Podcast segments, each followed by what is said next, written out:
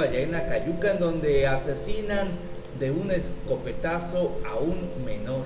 La noche del miércoles, sujetos armados privaron de la vida a un menor de 17 años de edad luego que irrumpieron en una tienda de abarrotes y le dispararan con una escopeta.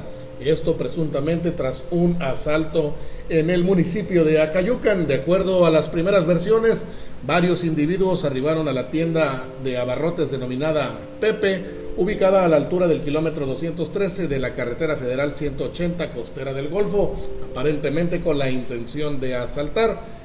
Cometer el asalto, uno de los sujetos disparó una escopeta contra Carlos Adán N., empleado de dicho establecimiento, y luego escaparon. En la siguiente información vamos a dejar constancia de que detienen a un grupo de estafadores allá en Papantla, Veracruz. Así es, fueron puestos a disposición elementos de la Policía Municipal, realizaron recorridos de vigilancia en prevención del delito. Vecinos de la calle Leandro Valle, en el primer cuadro de la ciudad, solicitaron el auxilio y fueron aseguradas tres personas que estaban ofertando unos refrigeradores de dudosa procedencia a una persona de edad avanzada cuya procedencia no pudieron comprobar y que no funcionaban, ya que le decían a sus clientes que esperaran algunas horas para ponerlos a funcionar, por lo que llegó la policía y pues los detuvieron. Ahora vámonos con la siguiente información hasta Coyutla, Veracruz, porque allá catearon la casa del exdiputado y expresidente municipal Basilio Picasso.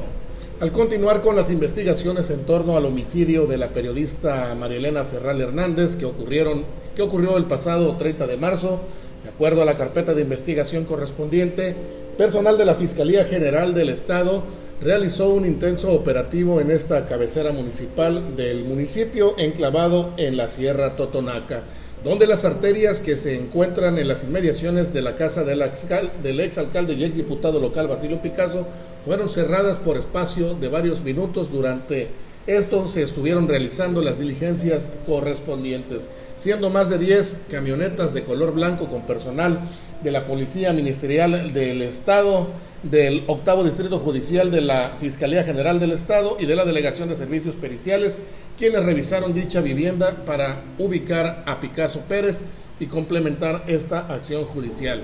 Igualmente, como ha sido informado, estas actividades judiciales se han estado realizando también en el municipio Papateco, así como en otros lugares donde las autoridades correspondientes han guardado un gran hermetismo para conservar la secrecía de la investigación.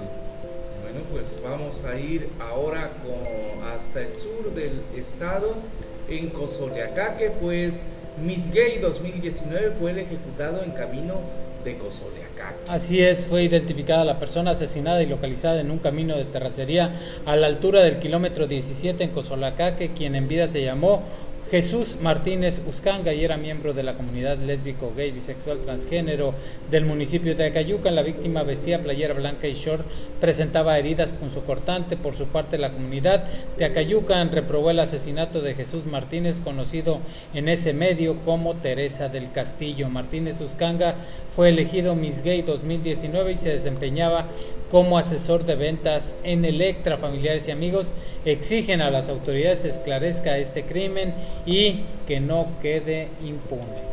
Mientras tanto, una tragedia amorosa, pues discute con su novio y se avienta del puente Metlac. Así es, esta tarde una joven mujer decidió escapar por la puerta falsa, según versiones de la mujer de 23 años, identificada como Yara, tomó la fatídica decisión de arrojarse a la barranca del Metlac, ubicada en la autopista Córdoba-Orizaba. Al lugar arribaron elementos de protección civil y el grupo Águilas Negras, quienes se encuentran realizando las labores y en espera de la fiscalía para que tome conocimiento de tomara conocimiento del hecho. Cabe destacar que momentos antes una mujer de 60 años también decidió suicidarse en el patio de su casa en Córdoba, en la colonia Ampliación Robles. Hasta aquí el podcast de Notimex PR, las policíacas de la Mesa Roja.